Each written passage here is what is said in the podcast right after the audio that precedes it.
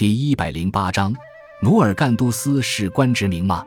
明朝设置的管辖黑龙江、乌苏里江流域等地的最高地方军政机构。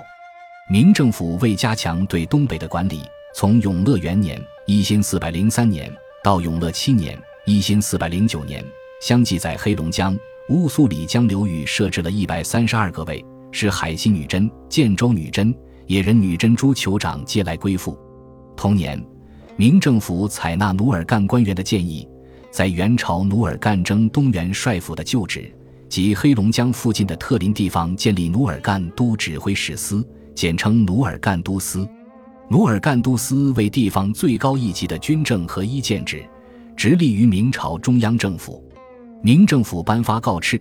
任命当地部族首领担任都司以下各卫所官员，并给予印信、官符等。卫所官员要服从明政府的命令，辖区居民需向明政府交纳赋税。卫所不断增至，至万历年间，增至三百八十四个卫。二十四个所，分布区域甚广，东南极于海，并越海抵苦夷、库页岛，西至沃南河（今鄂嫩河），北至外兴安岭。明廷经常派遣钦差大臣到努尔干地区巡视，并修建了永宁寺，